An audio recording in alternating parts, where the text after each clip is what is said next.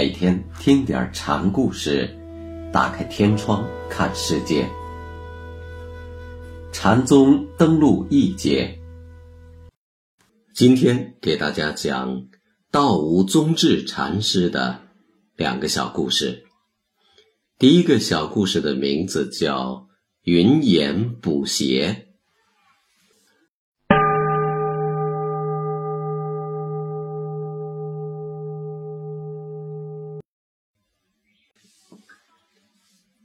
云岩有一次身体欠安，道无便对他说：“一旦脱了这皮囊子，在什么地方相见？”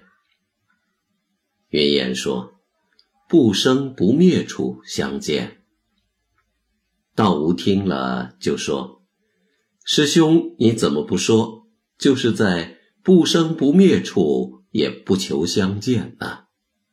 云岩的话不够彻底，还留个相见的地方做念性。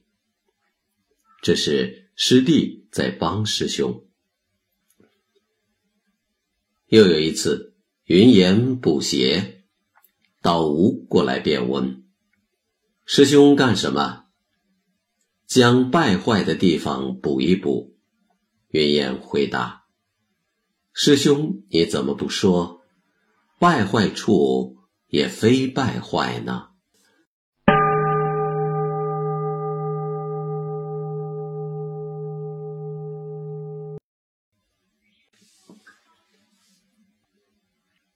道无宗智禅师的第二个小故事：今日好晒麦。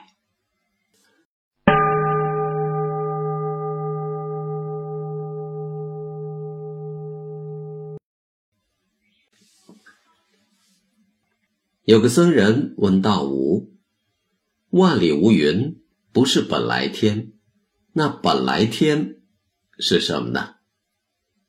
千江有水千江月，万里无云万里天。这是诗的境界，更是禅的境界。僧拿这句诗做话头，问道无：“什么是虚空无形的天？”万里无云是湛蓝的天，但这仍是有形有相的。那什么是无形无相的、超越形象的天呢？道无说：“今日好晒麦，晴天无云才好晒东西。”禅师的意思是，不要以知见心。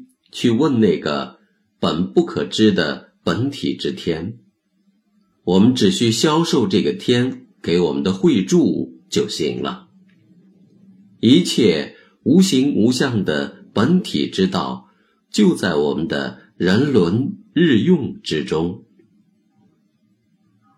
有位施主送来些裤子，药山禅师拈起一条，对在场的人说。法身还有四大没有？谁能说说？说得出来，给他一条。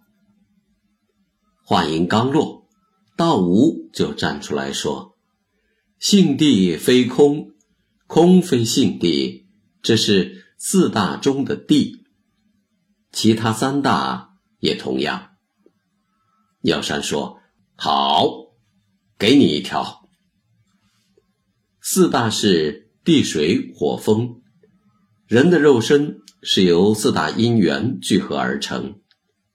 那修成法身，法身无相，还有四大吗？禅师出了一个两难的题：说法身没有四大，那就没有裤子穿。既然法身四大皆空，还要裤子干什么呢？说法身。有四大吧，是不合经义的，因为作为禅宗经典之一的《楞严经》上明明写着“性地真空，性空真谛”。药山师傅的问题难就难在这里。道无的答话，从表面上看是同经文拧着的，但却显示出它的机智。眼前的问题是如何得到这条裤子？